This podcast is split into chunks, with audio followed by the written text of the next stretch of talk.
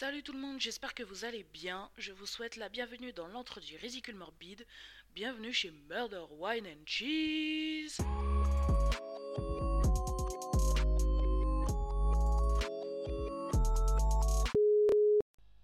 Murder Wine and Cheese. Et ouais, tu connais, c'est le grand retour. Ah, vous m'avez trop manqué les gars, c'était un truc de ouf. C'était un truc de ouf. Bref, trêve de mondanité. J'espère que vous allez bien. Et sur ce, je vous raconte l'histoire de Claude Lastenay tout de suite là.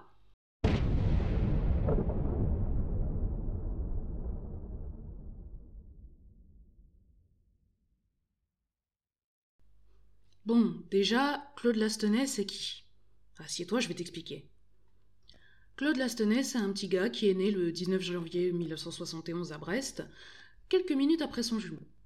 Je sais que dans les affaires de jumeaux, des fois, ça fait des, ça cancans comme ça. Bah, qui, est parti en premier Qui est arrivé le premier Bref, il est arrivé, quelques minutes après, il a perdu la course. Alors, au niveau familial, déjà, il arrive dans une structure qui est un peu mm, bringue-ballante, un peu mm, fouchi-fouchi, tu vois. Le père, il s'est barré. Il s'est barré a un moment.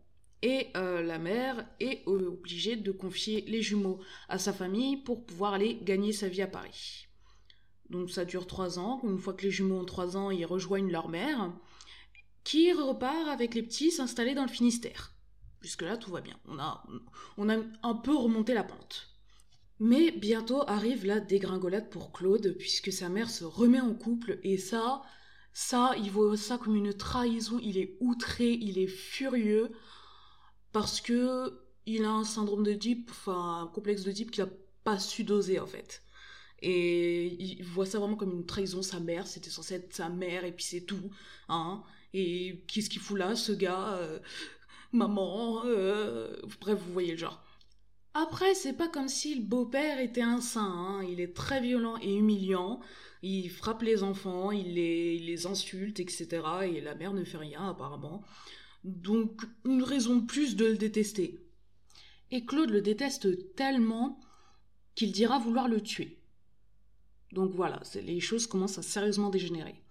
Heureusement, à 15 ans, il part en internat et il commence à préparer un BEP hôtellerie pour pouvoir se mettre à travailler le plus vite possible et se barrer définitivement.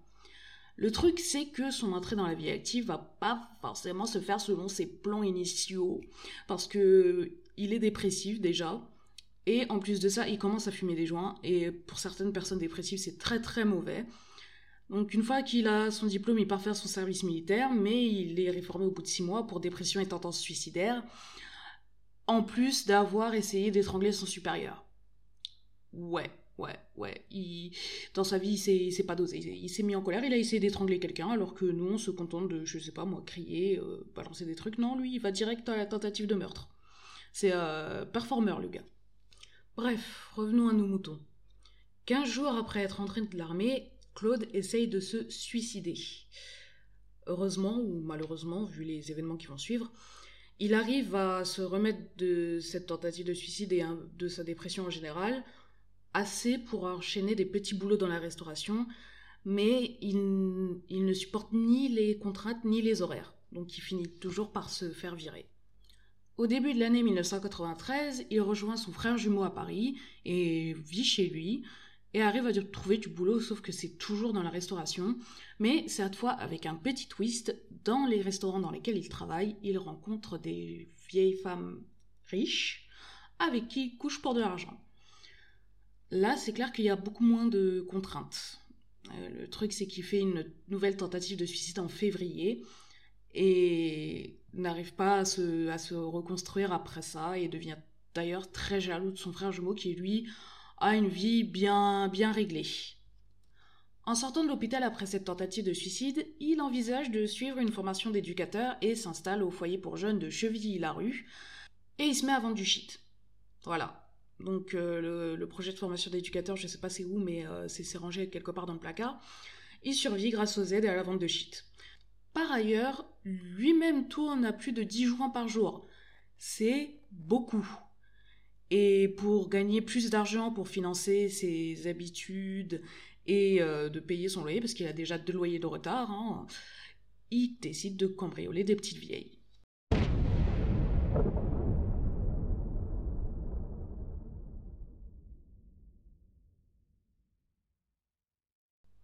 Le 24 août 1993, Claude suit Marcel Cavillier, 87 ans, jusque chez elle à Chevilly-la-Rue. Il rentre chez elle, il l'agresse, il lui demande son argent, mais selon lui, ça dégénère et il finit par la tuer par accident. c'est toujours, toujours un accident avec ces gars-là. Bref, il comptait pas tuer Marcel, mais il a dit avoir éprouvé un grand plaisir, un grand soulagement quand il l'a fait. Ouais, donc c'est toi qui fais le bail, t'as pas vraiment fait exprès. Bref, avec l'argent qu'il lui a volé, l'équivalent de 1800 euros, il règle toutes ses dettes.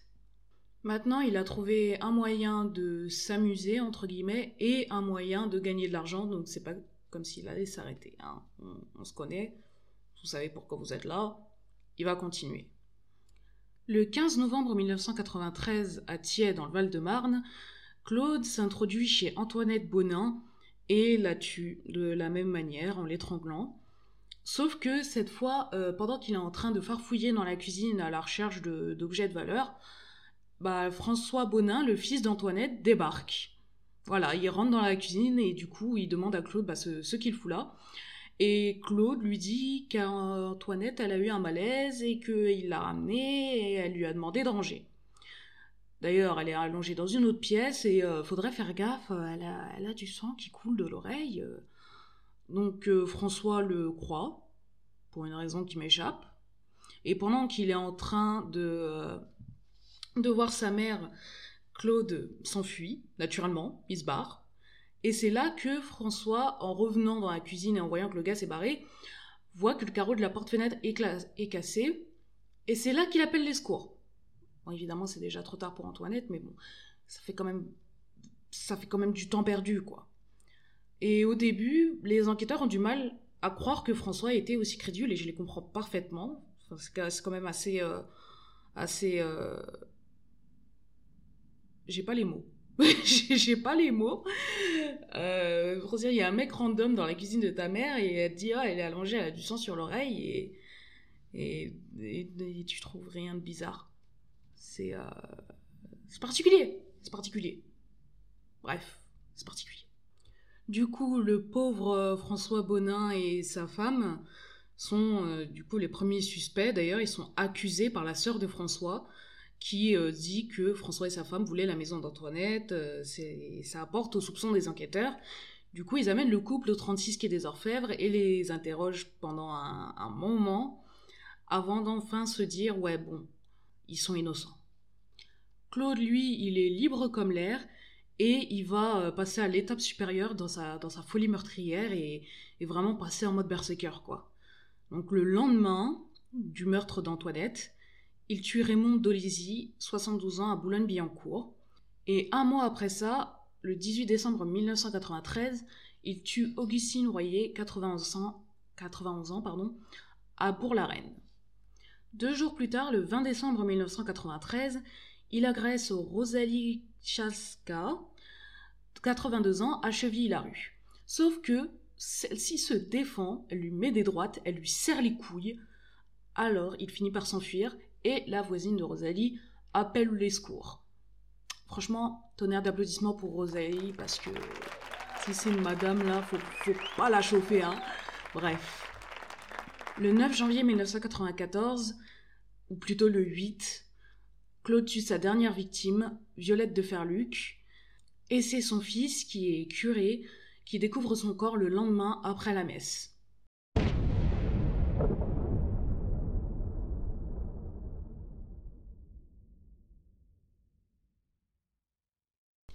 Là, vous êtes sûrement en train de vous dire, mais Elsa, que fait la police?